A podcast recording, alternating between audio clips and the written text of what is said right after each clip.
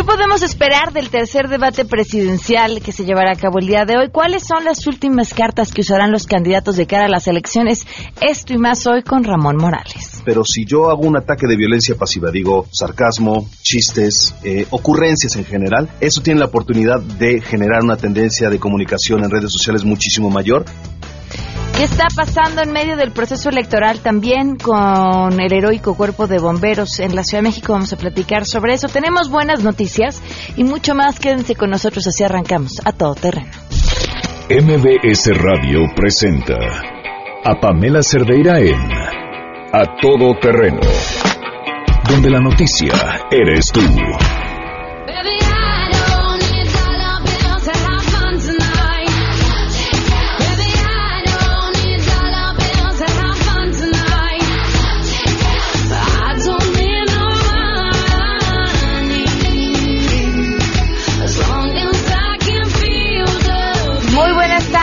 Bienvenidos a Todo Terreno. Gracias por acompañarnos en este martes 12 de junio del 2018. Soy Pamela Cerdeira. Los invito a que se queden aquí hasta la una de la tarde. El teléfono en cabina para que nos llamen a saludar 5166-1025.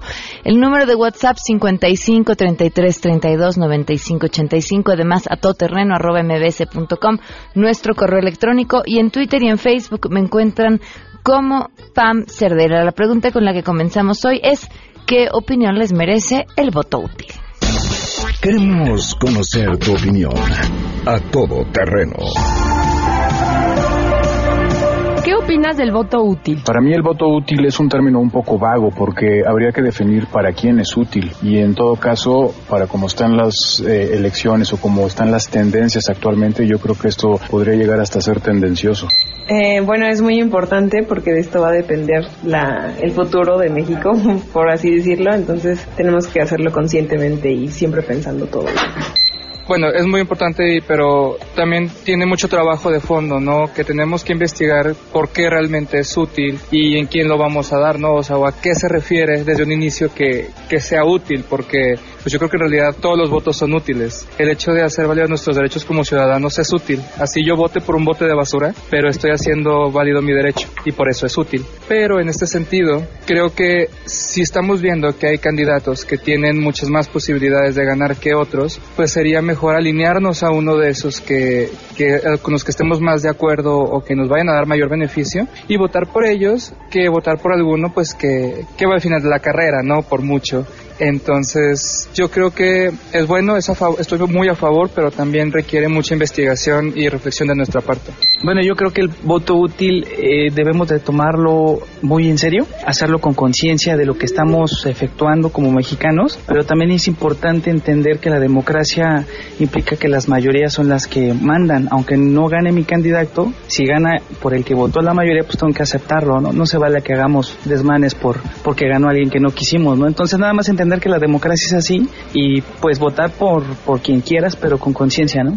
Pues creo que lo que a, lo que aquí se le denomina voto útil funciona, sí, a medias también, porque a final de cuentas le sigues dejando la prerrogativa al elector para escoger a uno de tantos candidatos. El, el verdadero voto útil yo creo que se da en los países que tienen una segunda vuelta, ¿no? Que ahí sí se contrastan las dos posturas con mayor afinidad o con mayor cantidad de votos en esa primera vuelta y, ahí es donde efectivamente se da el, el voto útil, ¿no?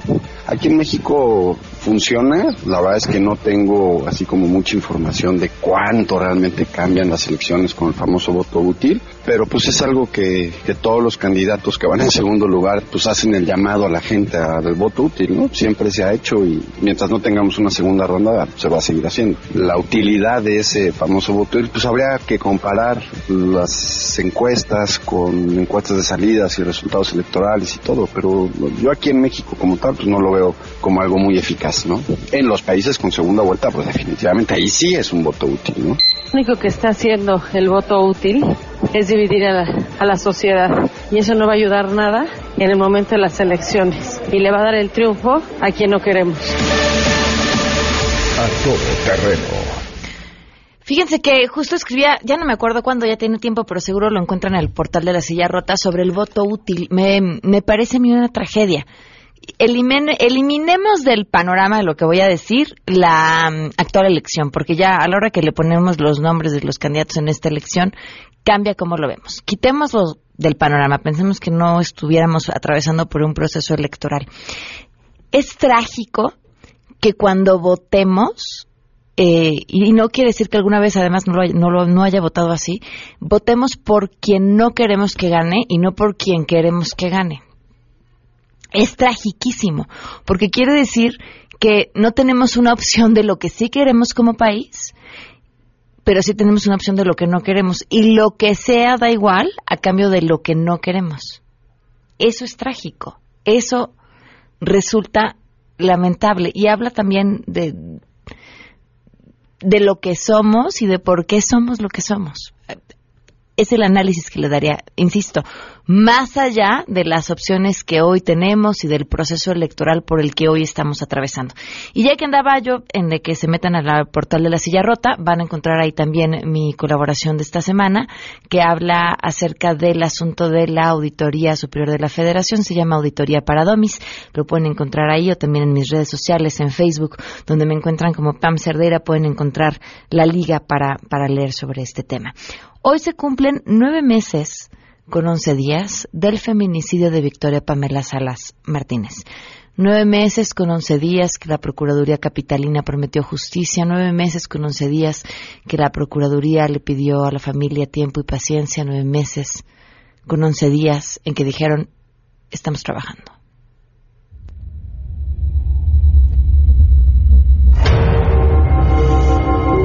Que se pongan del lado de nosotros que se pongan del lado de todos esos padres que hoy somos nosotros, mañana pueden ser ellos, que a nadie se le desea. Victoria nada.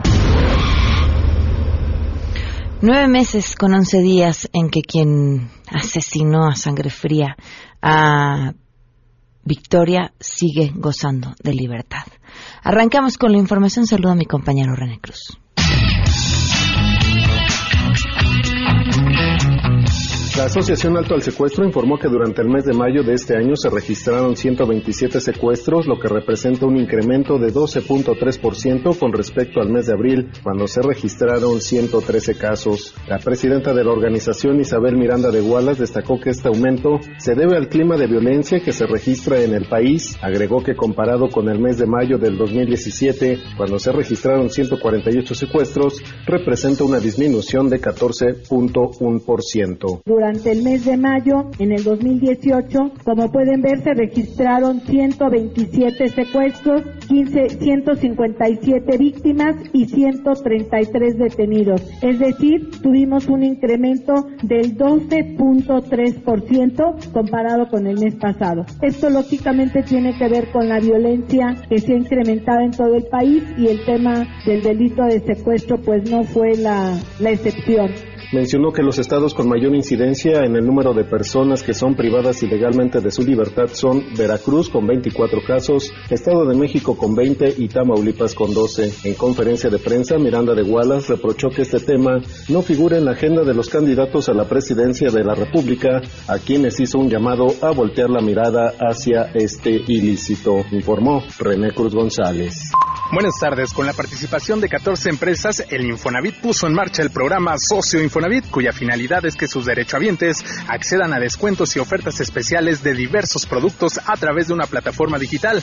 Para obtener estos beneficios es necesario que el derechohabiente ingrese al portal de la institución infonavit.org.mx y se registre en mi cuenta Infonavit, donde podrá conocer más acerca de sus derechos en materia de oferta de vivienda. Tras encabezar la presentación de este programa, David Penchina, director general del Infonavit, aclaró que el ahorro del derechohabiente es exclusivamente para la adquisición de vivienda, por lo que no se destinará para la compra de bienes o servicios, toda vez que el FONACOT es el organismo encargado de otorgar créditos a los trabajadores para esos fines. Escuchemos. Todo el que guarde una condición de derechohabiencia puede entrar a la plataforma y ser sujeto de estos beneficios, por eso la palabra provocadora comercialmente, pero que no guarda ninguna mentira, es de ser socio y no tiene nada que ver con el crédito Infonavit. El crédito Infonavit si leemos la Constitución, como bien dice, es para adquisición de una vivienda, no para adquisición de muebles. Para eso hay otra institución en materia de crédito, que es el FONACOT o las redes comerciales crediticias que cada cadena o el sistema financiero ofrece. Informó Adrián Jiménez. Esta noche es el debate presidencial, el tercer y último debate presidencial y Pancha junto con su equipo de campaña sigue corriendo contra reloj para llegar hasta la Blanca Mérida. En el camino ha ido recolectando firmas, saludos, ha repartido autógrafos, lengüetazos y una que otra mordida. Sigue en su carrera loca por llegar Pancha. ¿Será que Pancha podrá sortear los narcorretenes de Tabasco? ¿Podrá llegar Pancha hasta la Blanca Mérida? ¿La dejarán entrar al debate? Mañana le contamos. Los rectores de América analizan la autonomía universitaria en la Universidad de Córdoba, Argentina. El rector de la UNAM, Enrique Graue, participa en los análisis sobre el centenario de la reforma que dio a esa casa de estudios sudamericana la primera autonomía del continente. En la celebración participan una treintena de rectores de las universidades más importantes de América Latina, quienes sostendrán paneles de discusión y análisis también sobre temas de actualidad en torno a la educación superior. El rector de la UNAM intervendrá en el panel El papel de la educación superior en la integración de América Latina y el Caribe y presentará una ponencia en la mesa La reforma universitaria de Córdoba 1918, su repercusión a nivel regional e internacional, informó Rocío Méndez.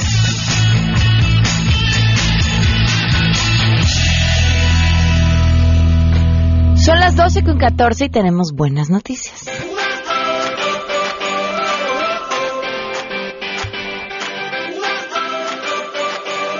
Mire, de verdad que son buenas noticias porque celebra algo a lo que nosotros nos dedicamos, pero además amamos y yo creo que ante las modificaciones de todos los días por las que atraviesan los medios de comunicación en general, la radio ha demostrado tantas razones para seguir vigente, para tener la importancia que tiene, para además ser la compañía, el medio informativo ideal, para hacer tantas, tantas cosas.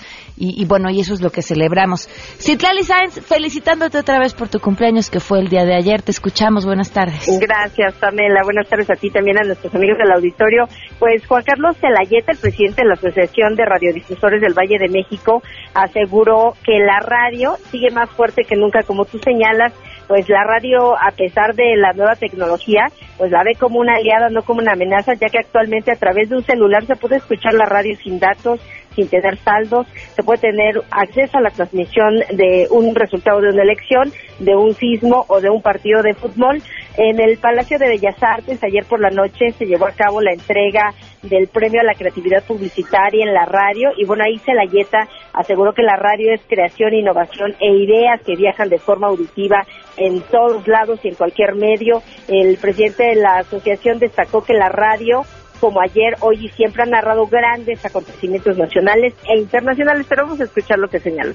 Después de la revolución y hasta hoy, estamos en un momento donde vamos a vivir circunstancias trascendentales para el país y para nuestra historia. Hoy, como siempre, la sociedad recurre a la radio para informarse de las diversas posiciones políticas desde todos los ángulos y bueno, Juan Carlos Celayeta adelantó que en unos cuantos meses, Pamela, la Asociación de Radio del Valle de México inaugurará en la línea 12 del metro el Museo de la Radio. Por su parte, la directora del INVA, Lidia Camacho, dijo que desde su seguimiento la radio propició surgimiento, la radio propició un cambio de sensibilidad, el mundo ya no fue lo que era y pues felicitó esta iniciativa de los radiodifusores de premiar el talento y la creatividad. Hay que decir que desde hace casi tres décadas existe este premio a la creatividad en la radio que reconoce la calidad de la publicidad, pero principalmente pues es un estímulo a quienes generan ideas y propuestas frescas y novedosas que enriquecen este medio que está muy cercano a todos. La ceremonia estuvo amenizada por la Orquesta Sinfónica Nacional que interpretó varias canciones, una de ellas son número dos y bueno, pues ayer estuvo eh, todo el gremio de radio, pero también de publicidad. Pamela es mi reporte al auditorio. Muchísimas gracias, Itlali. Buenas tardes. Buenas tardes. Vamos a una pausa y continuamos a todo terreno. Más adelante, a todo terreno. Ramón Morales estará con nosotros. Queremos conocer tus historias. Comunícate al 5166-1025. Pamela Cerdeira. A Todo Terreno, donde la noticia eres tú. Volvemos. Pamela Cerdeira regresa con más en A Todo Terreno, donde la noticia eres tú. Marca el 5166125.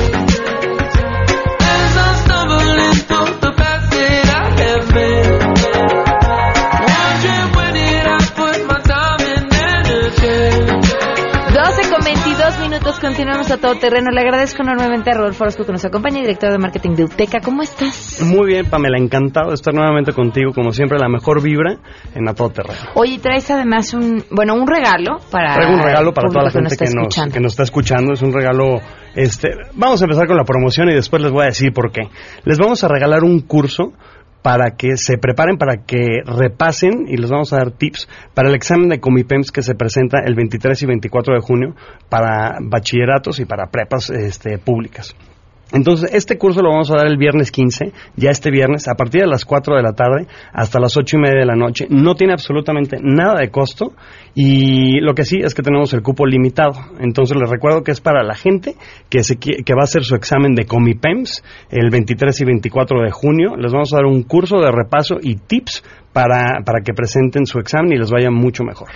Para el que quiera, así de sencillo, gratis. Eh, gratis, completamente gratis. Tenemos cupo limitado, porque luego lo gratis se llena, ¿no? ¿En qué número pueden inscribirse? Mira, yo creo que lo más fácil es que nos contacten en el WhatsApp, que es el 5579 07 5748.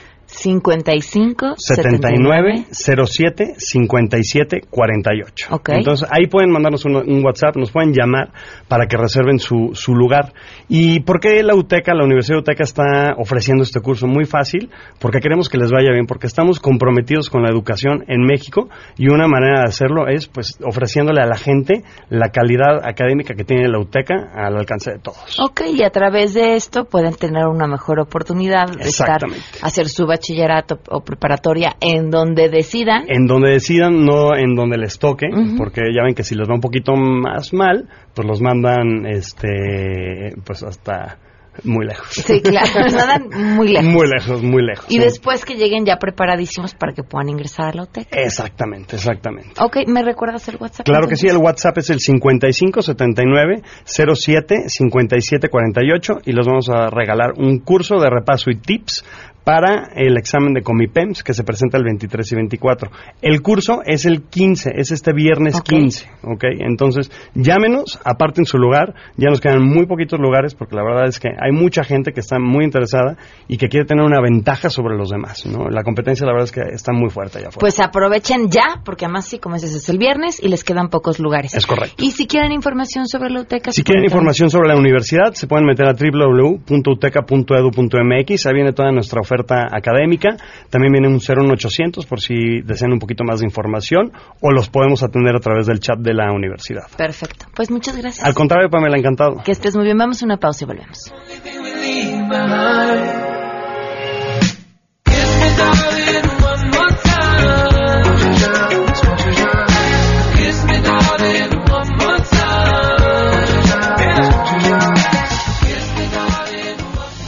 Si tienes un caso para compartir, escribe a todoterreno.mbs.com. Pamela Cerdeira es a todoterreno. En un momento continuamos. Estamos de regreso. Síguenos en Twitter, arroba Pam Cerdeira, todoterreno, donde la noticia eres tú. Continuamos.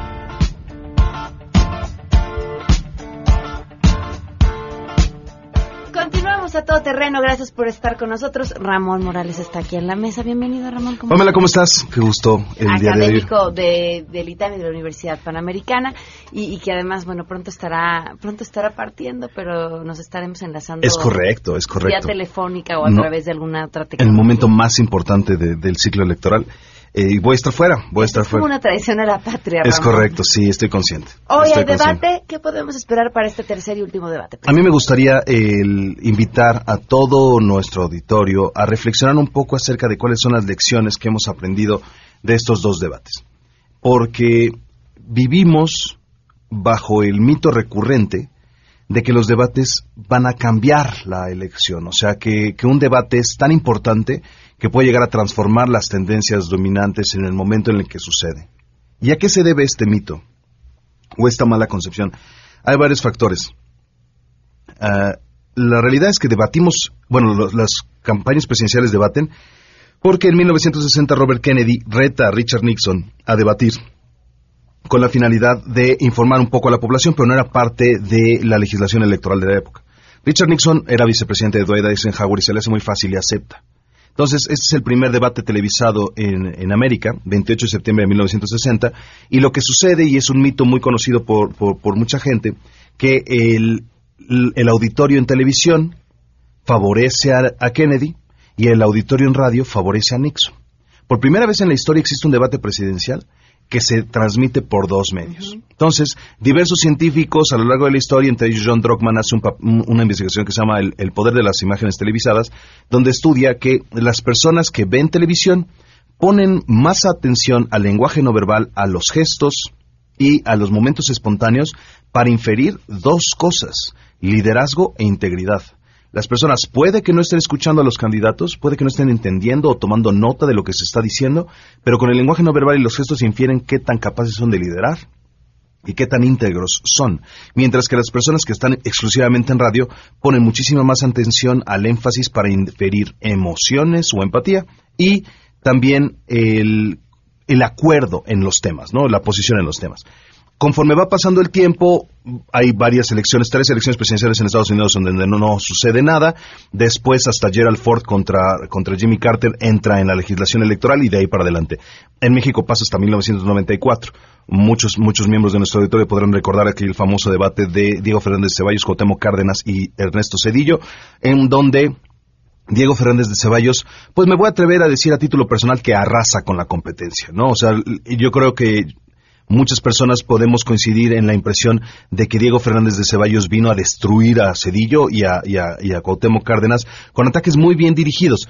Eh, a partir de ahí comienza una campaña orquestada desde el gobierno de Carlos Salinas de Gortari con Televisa para disminuir la imagen mediática de Diego Fernández de Ceballos y que se empezara a generar una noción de que él iba perdiendo a pesar de que ganó. Esto lo saco de declaraciones propias de Diego Fernández de Ceballos en diferentes medios. El punto es que hemos llegado hasta esta época a pensar que los debates, por decirlo así, cambian la tendencia, pero la realidad es que no.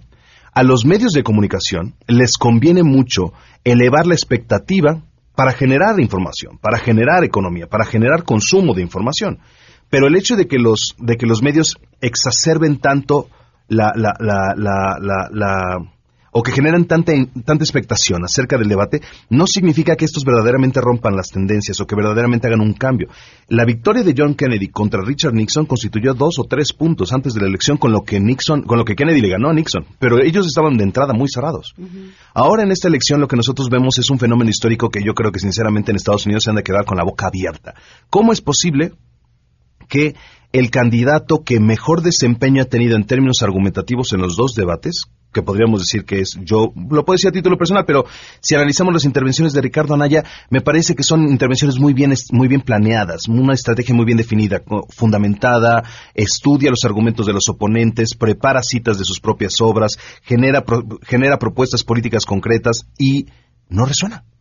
Después, los, los, argumentos técnicos de José Antonio Mí. José Antonio Mí tenía entre su equipo de preparación para el debate al propio actual secretario de Hacienda.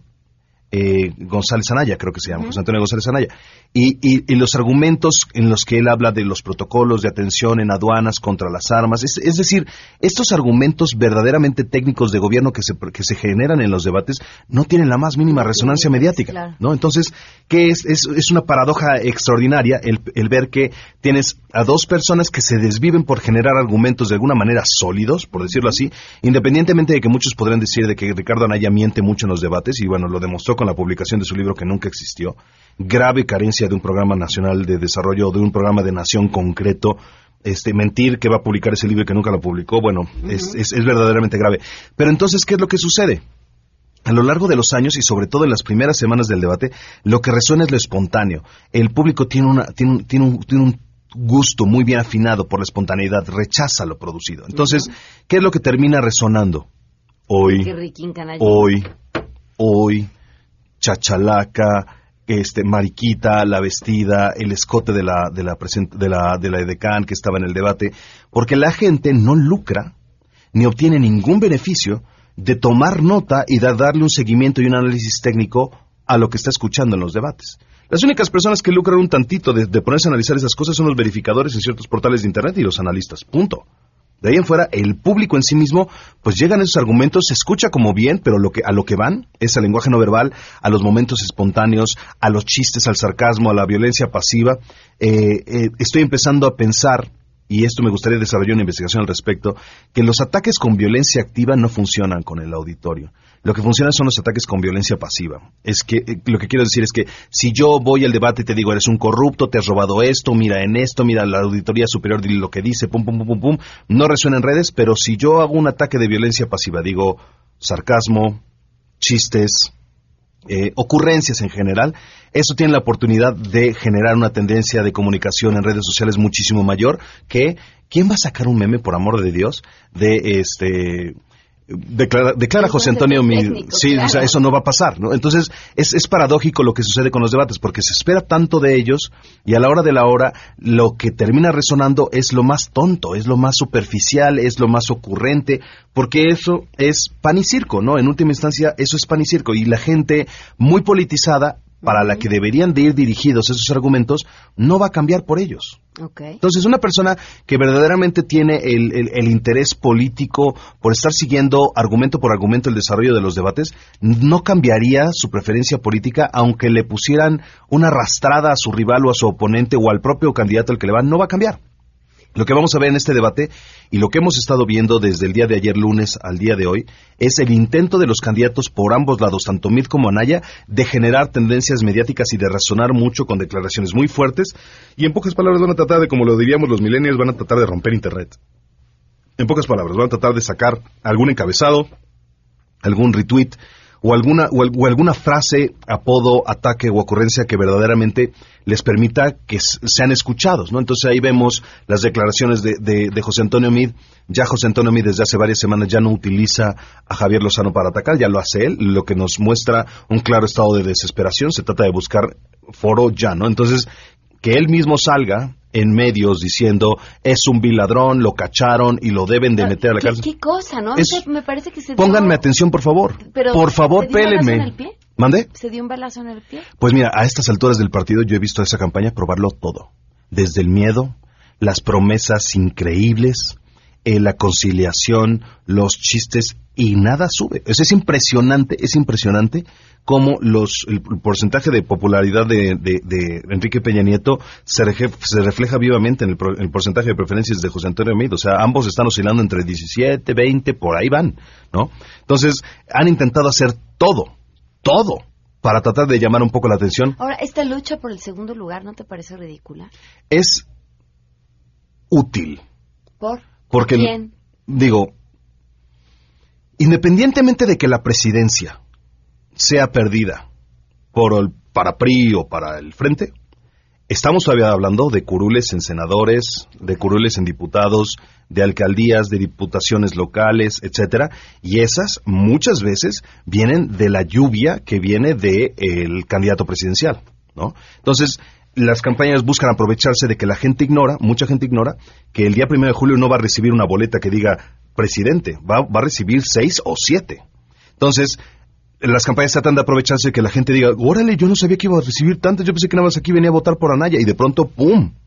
Bueno, como no los conozco, no les puse atención, no sé quiénes son, pues ya todo va para el mismo candidato. Entonces sigue sirviendo esta lucha por el segundo lugar porque existe la posibilidad de que pierdan incluso el registro. Digo, es muy poco probable, ¿no? Pero de que no tengan la suficiente tracción en el Congreso de la Unión después del primero de julio, el próximo sexenio, para generar un contrapeso. Andrés Manuel López Obrador desde hace mucho tiempo ya se está dedicando exclusivamente a promover el voto total por Morena, el zapatazo, ¿no? Completo.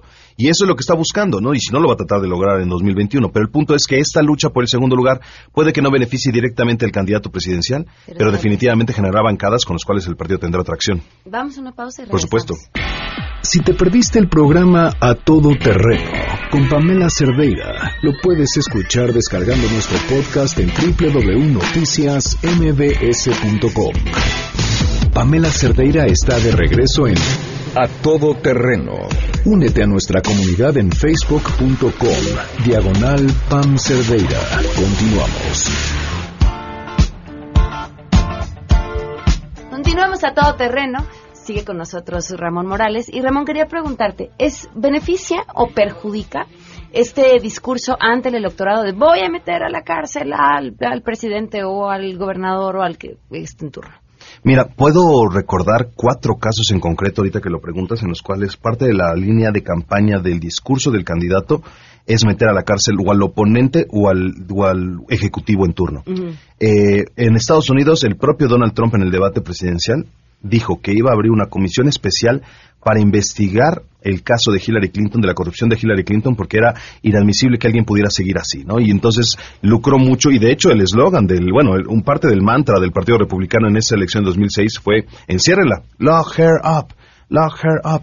Y toda la Convención Nacional Republicana se trató de varios discursos, entre ellos uno de Chris Christie, RNC, si lo quieren buscar, Chris Christie, RNC 2016, que se trataba de guilty or innocent. Entonces se la, pasaba hablando de por qué era culpable, ¿no? Hillary Clinton. Meter a la cárcel al Ejecutivo en turno es una línea de discursiva que ha probado ser muy redituable. En México podemos recordar tres casos de gobernadores en turno que ganaron gracias a esa línea discursiva. Miguel Ángel Yunes padre, Javier Corral y el propio Bronco. quienes respectivamente eh, prometieron a sus poblaciones meter a la cárcel a Javier Duarte, a César Duarte y a Rodrigo Medina eh, por los delitos de eh, corrupción, triangulación de recursos, delincuencia organizada, veto a saber lo que se fue dando. Lo que, más, se lo que se fue dando, exactamente. Entonces, lo que nosotros estamos viendo ahorita es que Ricardo Anaya está recuperando esa línea que había dejado durante la campaña, porque la verdad es que pudimos varios notar que empezó prometiendo esta esta comisión para encerrar a Enrique Peña Nieto, pero de pronto dejó de hablar de esa línea discursiva y ahora lo retomó después eh, de que el Ibero estuvo diciendo eso, le mandaron estos videoescándalos, etcétera. Es muy redituable y hay una explicación de eso. la gran mayoría de las personas que no necesitan o que no les importa o que ya no le creen a la propaganda de campaña, y creen en su propia experiencia histórica, muchos de ellos utilizan su opinión acerca del Ejecutivo, del presidente o del gobernador en turno para definir su preferencia electoral. Se le denomina hipótesis de las consecuencias mínimas. O sea, no me importan tus spots, no me importan tus, debates, no me importan tus discursos. A mí me cae mal el presidente, sea quien sea, y voy a votar en contra de él. Buena parte de la población difícil de medir, se va por ahí. Entonces, utilizar esa, esa herida, por decirlo así, esa línea, es extremadamente redituable y estaría muy interesante ver qué tanto Ricardo Anaya el día de hoy se dedica a generar resonancia con esa promesa de campaña y qué tanto ataca a Mid en ese sentido y por supuesto ver a, ver a Mid por el otro lado tratando de esquivar todos esos ataques y seguramente veremos a un Andrés Manuel López Obrador bastante tranquilo, pacífico, no me extrañaría. De hecho, creo que sería un grave desperdicio de tiempo de cualquier candidato atacar a Andrés Manuel, porque creo, y esto es una diferencia de, tanto de mexicanos como, digo, propia como de todos los mexicanos, entre más ataques a Andrés Manuel, más sube Andrés Manuel. Sí. Entonces, darle más tiempo en mis intervenciones para hablar de él o sobre él, o darle el micrófono a él para que me conteste a mí, termina generando un aumento en su propio desempeño. Es virtualmente imposible que una persona que ya está decidida por su voto ahorita llegue a cambiar de preferencia por los resultados de este debate. Virtualmente imposible. La gente ve lo que quiere ver. La gente ordena todo su pensamiento para apoyar o confirmar sus, nociones. Entonces es muy difícil que eso llegue a suceder. Se necesita, y eso es el único pronóstico que yo podría hacer. O sea, lo único que podría ser un, verdadero, un verdadero cambio en las tendencias sería chistes, momentos extremadamente espontáneos, apodos, errores graves, que tartamudeen mucho, que, se traben mucho, o que, que, uno ridiculice a otro. Ese es el tipo de elementos que generalmente se, se transforman en memorables y que terminan generando tendencias mediáticas. Pero de ahí en fuera, todo lo que sea investigación, índices económicos, porque de eso se trata ese debate, de hecho, el tema es ese. Seguramente José Antonio Mida de estar pensando que como es su tema va a tener la ventaja, pero lo mismo le pasó a Al Gore, lo mismo le pasó a John Kerry, lo mismo le pasó a Michael Dukakis en Estados Unidos. El tecnócrata pierde. El tecnócrata pierde en los debates porque el lenguaje tecnócrata no resuena en medios. Entonces, es una realidad que deben de aceptar. Tienen que hacer que la gente se emocione, tienen que hablar de anécdotas personales, de emociones, de historias de éxito, de tristeza, de amor, de perdón, etcétera. Tienen que apelar a la sensibilidad. El proceso cognitivo es tratar de generar en el cerebro humano emisiones de dopamina, de epinefrina, etcétera, para generar emociones positivas y que la gente te crea a ti porque se siente padre, se siente bonito, se siente, se siente bien escucharte. Creo que esa sería la única, la única herramienta. Pero el, la atmósfera política de México está tan enrarecida de falsedad, de ataques, de investigaciones, de señalamientos, etcétera, que dudo mucho que eso pueda verdaderamente resonar. Ramón, pues veremos el debate y veremos cómo nos Veremos cómo sucede, sí, claro. Seguiremos en contacto, Ramón. Muchísimas gracias. Eh, discurso y votos en Twitter, eh, Ramón Morales y seguir en Facebook. Muchas gracias por escucharnos. Gracias, Pamela, por compartirme tu espacio y seguiremos aquí. No, claro, seguiremos en contacto. Gracias, Ramón. Nos vemos.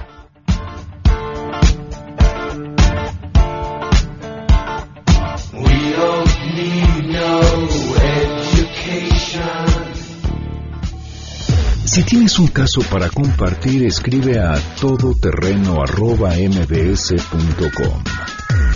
Pamela Cerdeira es a todoterreno. En un momento continuamos. Pamela Cerdeira está de regreso en A Todo Terreno. Únete a nuestra comunidad en facebook.com. Diagonal Pam Cerdeira.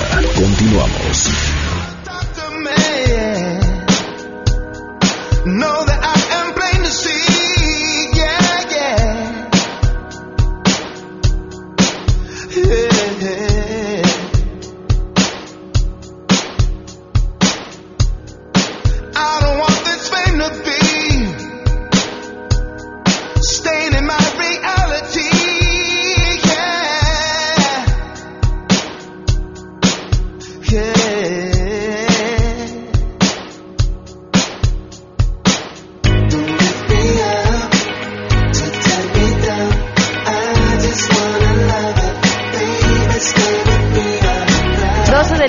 51 minutos, continuamos a todo, 52 ya 52 minutos, continuamos a todo terreno.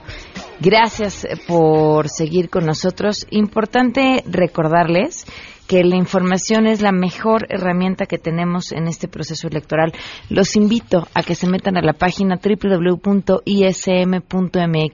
y van a encontrar todo lo que necesitan saber sobre este proceso electoral y los candidatos en la Ciudad de México. Con participación todo funciona y esa es la mejor forma de estar informados para, para este proceso electoral. Le agradezco enormemente a Citlali Hernández, candidata al Senado de la República por Morena, que nos acompaña vía telefónica. Citlali, ¿cómo estás? Muy buenas tardes. Hola, buenas tardes, Pamela. Con el gusto de saludarte aquí. Eh, a ver, a mí me, me preocupa enormemente lo que está sucediendo. Bueno, el entorno violento en general en, este proceso electoral y lo que ha sucedido en la Ciudad de México, eh, lo que sucede alrededor de Ismael Figueroa, quien es candidato además en la Ciudad de México, eh, del sindicato del Cuerpo de Bomberos y este asesinato de de otro integrante del, del cuerpo heroico de bomberos hace unos días. Así es. Pues mira, yo soy habitante de Iztacalco, soy diputada en Iztacalco. Me preocupa muchísimo que eh, este señor sea candidato del frente, él es candidato a diputado por Iztacalco y por Venustiano Carranza. Y hemos tenido la oportunidad de escuchar a varios bomberos que están en resistencia. La realidad es que llevamos platicando con algunos de ellos un buen rato y pues ellos con miedo, aterrorizados, pero dispuestos a denunciar todo lo que pasa en el cuerpo de bomberos.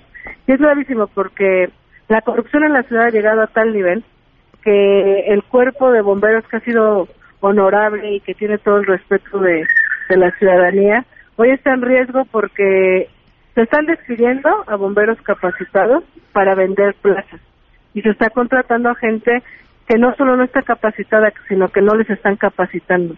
Y eso pone en riesgo a los habitantes de esta ciudad porque no saben cómo eh, pues incidir en un, caso de emergencia, en un incendio. Tenemos casos, eh, digamos, que ellos nos cuentan, nos han documentado, gravísimos, como te pongo un ejemplo. El hospital de Coajimalca, de Coajimalpa, ¿te acuerdas que hubo un incendio en el hospital infantil? Claro. Ellos me comentan que ahí había una fuga que lo único que tenían que hacer los, bomberos era detener la fuga, justamente porque esos bomberos a los cuales les vendieron las plazas no están capacitados y fueron a atender esa fuga, fue que se generó el incendio. Ahora, a ver, ellos, vaya, entiendo las denuncias públicas, pero ¿han hecho denuncias ante las autoridades correspondientes? Sí, sí, sí, hay muchas denuncias. Ismael Figueroa tiene varias denuncias, varias demandas de acoso, tanto laboral como eh, eh, sexual, de hostigamiento. Ahora que es candidato, varios bomberos le han presentado denuncias por porque está utilizando el uniforme de bomberos para hacer campaña, cosa que es ilegal. Y está, fíjate lo que hizo, a, varios bomberos les pidió que cambiaran su credencial de elector en Benito Juárez porque pretendía ser candidato en Benito Juárez. Como no se le hizo la candidatura ahí, ahora está en la candidatura en Iztacalco Venustiano Carranza, pero está obligando a los bomberos a que hagan campaña con él y para él, y si no, los corre. Entonces, y ahora lo que pasó, me parece que es lamentable, el asesinato de Jesús García, que es, bombero, bueno, era bombero, era cercano a él, y como al final también él empezó a denunciar esas prácticas de Ismael, Figueroa, pues hoy lamentablemente, eh, pues nosotros no somos autoridades ni somos quien para juzgar, pero días antes del asesinato de este bombero, pues él hacía responsable a Ismael Figueroa de todo lo que le pasara a él y a su familia. Entonces es grave porque no podemos tener esta clase de candidatos y con toda la impunidad y con todo el arropo, yo lo digo con mucha responsabilidad, pues el arropo del gobierno de la ciudad porque no han actuado. Insisto, hay denuncias tanto públicas como por la vía jurídica y el gobierno de la ciudad conoce muy bien qué está pasando en el cuerpo de bomberos lamentablemente están viendo ellos todos los espacios como botín político y como un espacio para no perder el poder y para seguir haciendo negocios, insisto, hasta el cuerpo de bomberos, que ya es el extremo, ¿no? Javier García Salinas, quien, quien fue asesinado y quien además había responsabilizado eh, justamente a, Ismael si algo llegara a sucederle, y bueno, pues lamentablemente sucedió. Lo que Ismael pide es que la Procuraduría avance en la investigación para deslindarlo, porque dice que no está relacionado en absoluto con esto que ha sucedido. Y mientras tanto, ¿en qué nos quedamos? ¿Qué va a pasar? O sea, ¿no se va a quedar en, en una discusión más, en una serie de acusaciones, en otro asesinato sin investigar? Claro, pues nosotros lo que ahí exigimos enérgicamente es que haya justicia, que se encuentre a los culpables. El asesinato ocurrió a unos cuantos metros de la estación de bomberos que está en La Viga, cerca de la Prepa 7. Eh, insisto, hay decenas de casos, no es que más, de denuncias públicas en Figueroa y pues ojalá la Procuraduría actúe con justicia, con honestidad y sobre todo pedirle a la ciudadanía que esté informada, más allá de lo que podamos sostener o no algunos. Lo importante es que la ciudadanía sepa también por quién está votando y cuáles son los antecedentes de cada una de cada uno de nosotros los que somos candidatos. Y pues yo sostengo, Ismael Figueroa ha lastimado muchísimo el cuerpo de bomberos y pues ojalá haya justicia pronto. Citlali, muchísimas gracias. Pues gracias a ti, Pamela. Hasta luego. Citlali Hernández, candidata al Senado por Morena. Nos vamos. Se quedan en mesa para todos. Soy Pamela Cerdeira. Que tengan un excelente martes y nos escuchamos mañana.